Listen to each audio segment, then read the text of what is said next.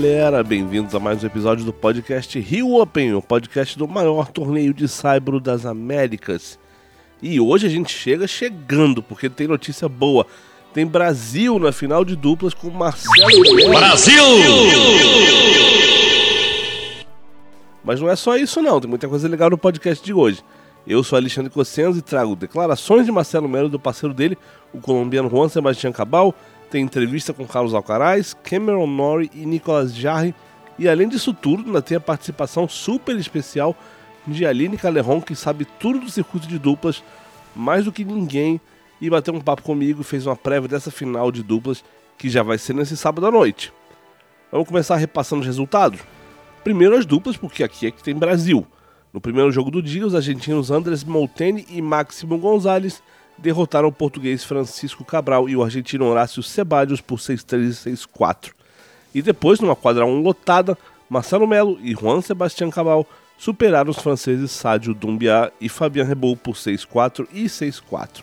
E olha que legal, vai ser a quarta final de duplas do Rio Open com pelo menos um brasileiro.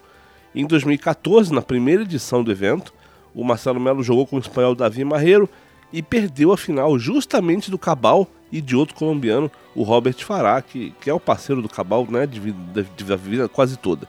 Em 2019, Tomás Belucci e o Rogerinho chegaram lá e perderam a final para o Máximo Gonzalez, o mesmo finalista desse sábado, e o Nicolas Jarre do Chile. E no ano passado, em 2022, o Bruno Soares e o Jamie Murray perderam para os italianos Fábio Fonini e Simone Bolelli por 7-5, 6-7 e 10-6. Ou seja, o Marcelo vai ter a chance de terminar esse jejum de títulos brasileiros e vai poder fazer isso nove anos depois que ele jogou uma final aqui no Rio e justamente ao lado de um dos caras que foram campeões naquele ano. E um cara que é amigo dele e hoje está, digamos assim, do lado de cada história.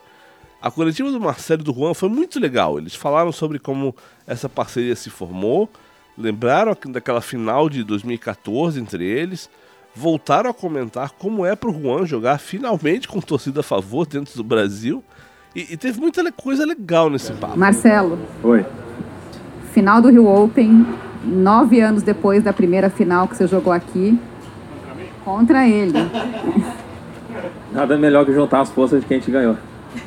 Mas é realmente um torneio muito especial. É, teve esse intervalo aí de nove anos, mas desde o é, do começo eu tinha a cabeça muito clara que eu queria jogar é, bem essa semana. Né? O Juan sabe o tanto que eu pressionei, enchi o saco dele para ele vir. Né? Ele me falou que o, é, o ia ter um filho essa semana, é, há pouco tempo atrás, por isso que não poderia jogar, mas dependia de resultados. Mas é, a gente está desfrutando muito essa semana aqui no Rio. O Juan sabe o tanto que ele gosta aqui do Brasil. Então foi realmente está sendo muito bom essa semana para nós desde o do começo.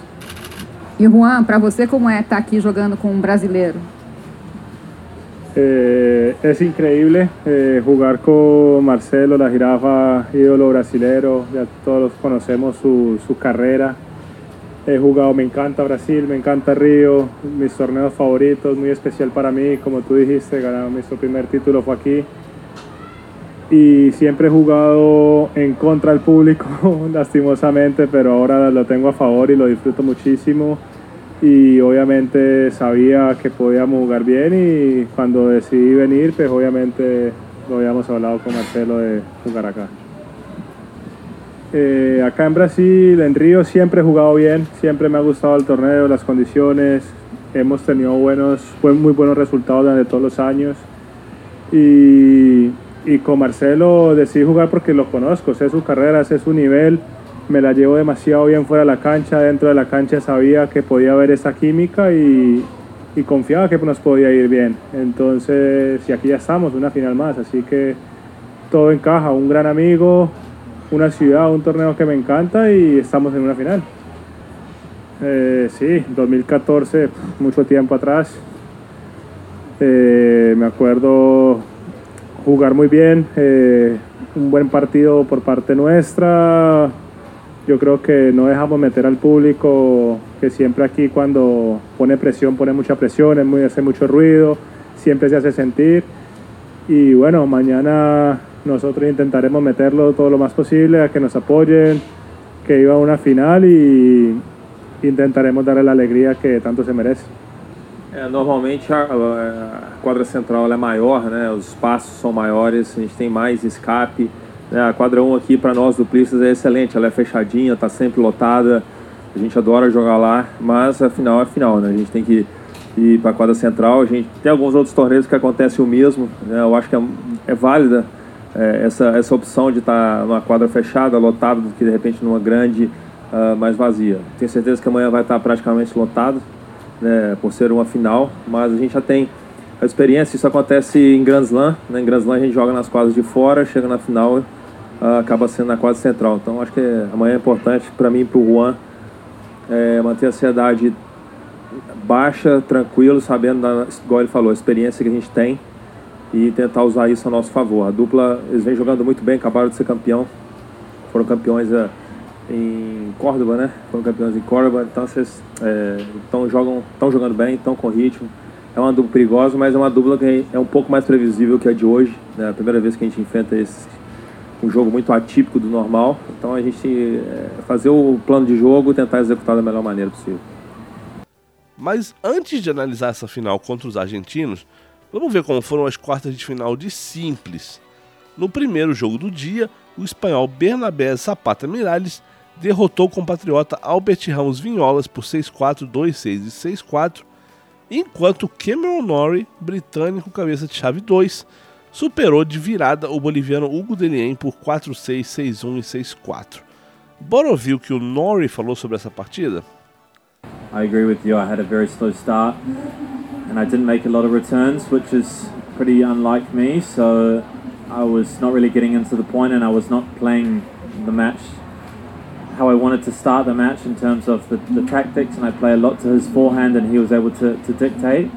Um, I think uh, I'll give him a little bit of credit. He did serve well, but it was it was not the best of starts with me. But I was pretty fortunate and, and pretty good to stay patient, not to panic too much, and, and I was able to to play go from playing a, a really shocking first set to, to, some, some really good level, and then I was able to sustain that in the third set and, and get over the line in a, in a tricky last last game. And um, I think I w- went away from the tactics a little bit in the last game, but no, it was, it was a good day. Just uh, be nice to, to race that first set. I actually uh, I watched him uh, quite a lot the last couple of weeks he's a great player. He's really competitive guy, and he's he loves the clay, you know. And he's won a lot of matches. He made semi-finals last week, so he's in good form.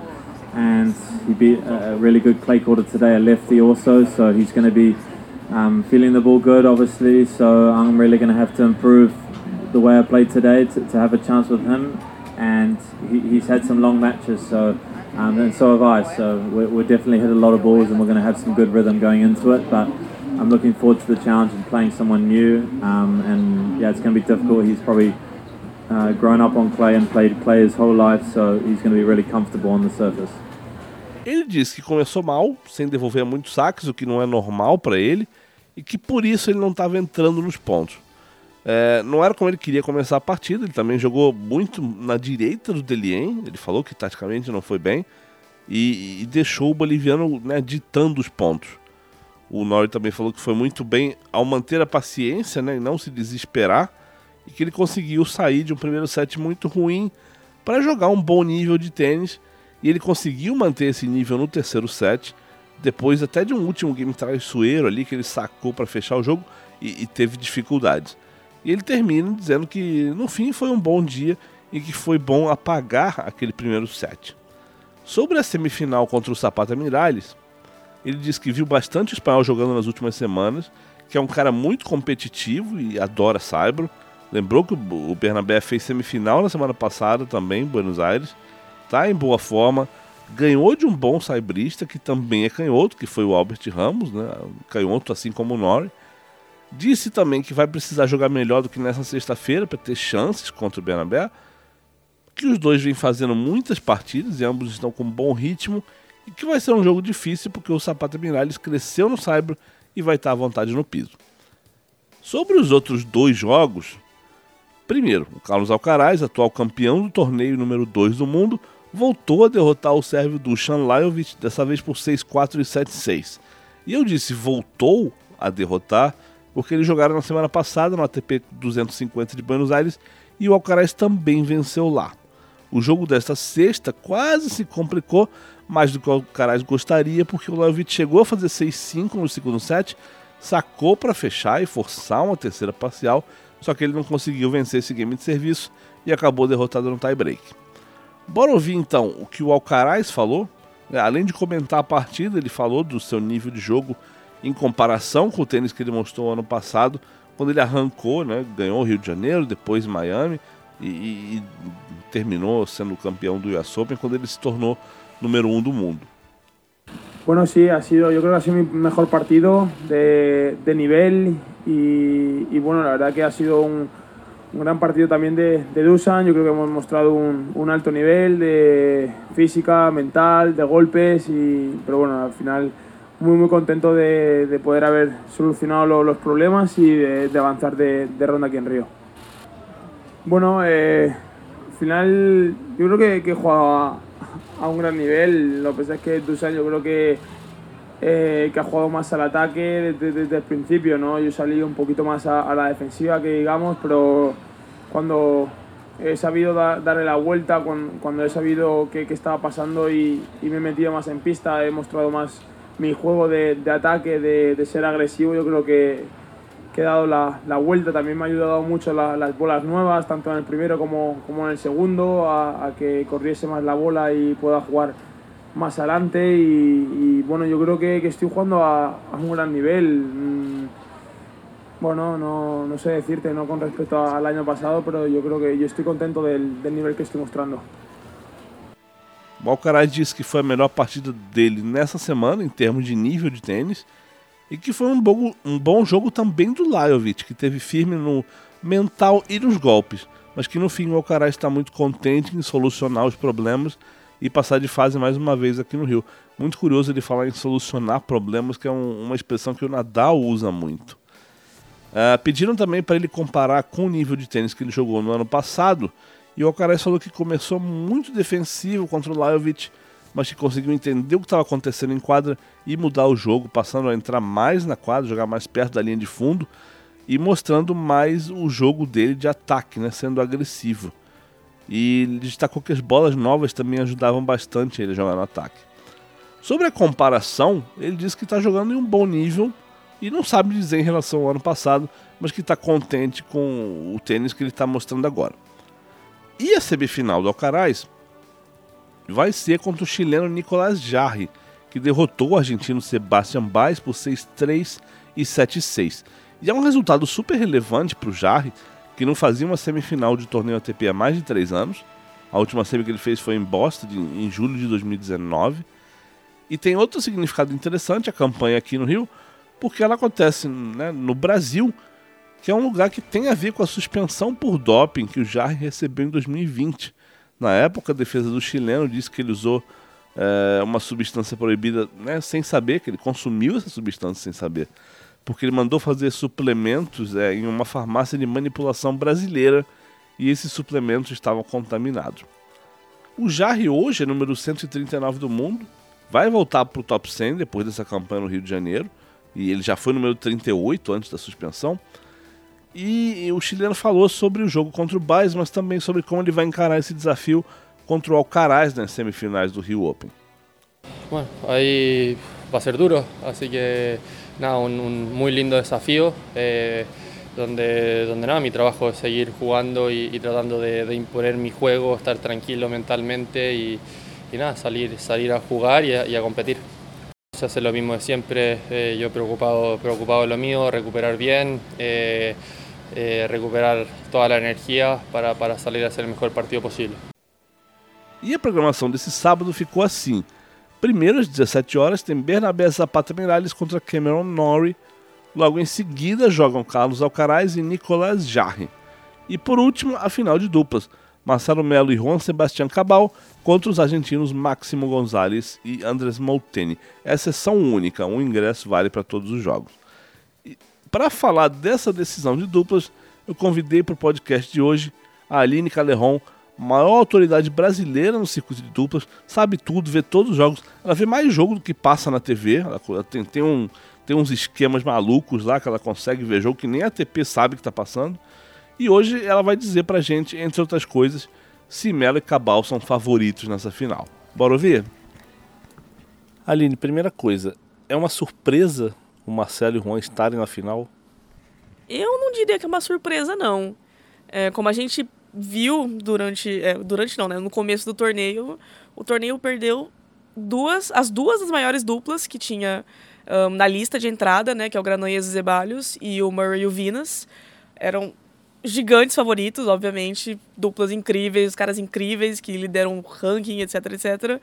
Então acabou abrindo a chave ali antes mesmo de começar o torneio, né? E aí o Marcelo e o Cabal um, viraram cabeças dois, Rafa e Vega cabeça um, caíram cedo também, Rafa e Vega, né? E também a gente estava com é, Bolelli e Fonini como cabeças quatro, que também caíram muito cedo. Então a chave abriu e o Marcelo e o Cabal conseguiram aproveitar a chance. A gente está falando de dois caras experientes, campeões de slam, uh, mas que nunca jogaram juntos. Contra dois argentinos que estão jogando juntos, estão tendo resultados, que são Andrés Molteni e Máximo Gonzalez. Dá para dizer que o Marcelo e o Juan são favoritos? Ou é exagero, pachecada? O que, que você acha? Eu acho que sim e não. é difícil não ser Pacheca, né, nesse caso. Mas, é, não, realmente, os argentinos são muito entrosados, estão vindo de título. É, eles sabem o que eles fazem, né? Enquanto o Marcelo e o Cabal estão. É engraçado dizer isso, mas eles estão se conhecendo em quadra. Só que ao mesmo tempo, eles vieram cedo para cá, né? O Marcelo não jogou Buenos Aires, o Cabal também não jogou Buenos Aires. É, chegaram no meio da semana retrasada aqui para treinar, já botar em dia. Estão é, numa vibe muito positiva, estão sentindo a energia do torneio. É, e o Cabal também, né? Tá nessa situação engraçada de ter a torcida brasileira a favor após muitos anos tomando vaia dos brasileiros por motivos óbvios. Ninguém mandou Cabal e Fará é, serem essa pedra no sapato eterna dos brasileiros, mas é, eles estão recebendo muito carinho. É, eles são tinha, tinha muitas duplas brasileiras na chave, mas é com a experiência do Marcelo era só ele. Então eu acho que muita gente coloca essa expectativa, né? De título de um cara que foi número um no mundo, que é campeão de Grand Slam, etc. E o Cabal também, né? Então, eu acho que sim e não. Sim, eles são favoritos pela experiência, por serem campeões de Grand Slam, por se conhecerem muito bem, mas ao mesmo tempo eles não jogaram juntos antes e os argentinos estão vindo com essa sinergia também. Você falou sim, não. Se eu te der três grãozinhos de arroz, você bota esses três grãozinhos de arroz de que lado da quadra dos brasileiros? Dos brasileiros, olha eu aqui já chamando o Cabal de tá brasileiro. o João. é, o João Cabal. Mas você bota do lado do Marcelo e do Juan ou do lado dos argentinos? Ah, não, número ímpar não, né? Que eu trabalho com dupla. Então a gente faz, faz número par aí. Quatro grãozinhos de arroz, vamos lá. Dois pra cada lado. Ah, aí é difícil. Aí é difícil. Uh, mas, tentando falar sério agora, o quanto você falou do Cabal de como ele tá aqui, solto, feliz, com a torcida a favor, finalmente. O quanto o fator torcida pesa nessa final? 100%. 100%. É, é, essa quadra 1 do Rio Open é muito especial, né? É, a gente é. sabe que a energia que dá nesses jogos duplas ali na quadra 1, sempre lotando, o pessoal gritando, e ela é muito fechadinha, assim, os caras sentem muito bem, né? E nesses três jogos que o Marcelo e o Cabal fizeram, meu, a torcida foi fundamental. Hoje, por exemplo, que a gente está gravando aqui, foi o dia da semifinal, né? Contra os franceses. E os franceses. catimbeiros, vai, vou usar essa palavra. Sim. Eles eles estavam ali forçando algumas situações, estou afirmando coisas. Chame meus advogados. Mas é, tinha aquela energia, né? Aquela aquela coisa de que poderia dar treta, mas assim, a, a torcida segurou, a torcida empurrou. Teve momentos é, difíceis, teve momentos que a, ah, eles tiveram. estavam com quebra na frente, o, é, o, Marcelo e o Cabal perderam a quebra, então poderia ter ficado mais tenso, mas a torcida segurou. Eu acho que a torcida vai fazer toda a diferença e a final vai ser contra dois argentinos. Então eu acho que vem aí. Então tá bom, Aline, obrigado. Eu vou botar meus quatro grãozinhos de arroz do lado do Marcelo e do João. do João Cabal? do João Cabal. E você continua. Eu vou, eu vou, colocar um saco de arroz do lado do Marcelo e do Cabal. Aqui é pachecada mesmo. Então tá bom, obrigado, Aline. De nada. E é isso por hoje, gente. Como eu falo todos os dias, eu sou Alexandre Cossenza e vou com vocês até o fim do torneio diariamente no podcast Rio Open, que é o maior torneio de saibro das Américas. Aqui você fica por dentro de tudo, como aproveitar seu ingresso ao máximo, quem joga, quando joga, horários, programação, entrevistas, tudo mesmo. Então aproveita e faz o seguinte: favorito podcast no seu player preferido para começar a receber notificações sempre que a gente publicar um episódio novo. A gente está no Spotify, no Apple Podcasts, no Podbean, na Amazon Music, no Stitcher, no Google Podcasts e na Deezer. Então é só escolher favoritar o podcast e ficar sempre informado sobre tudo que envolve o Rio Open. Um abraço, gente. Até a próxima.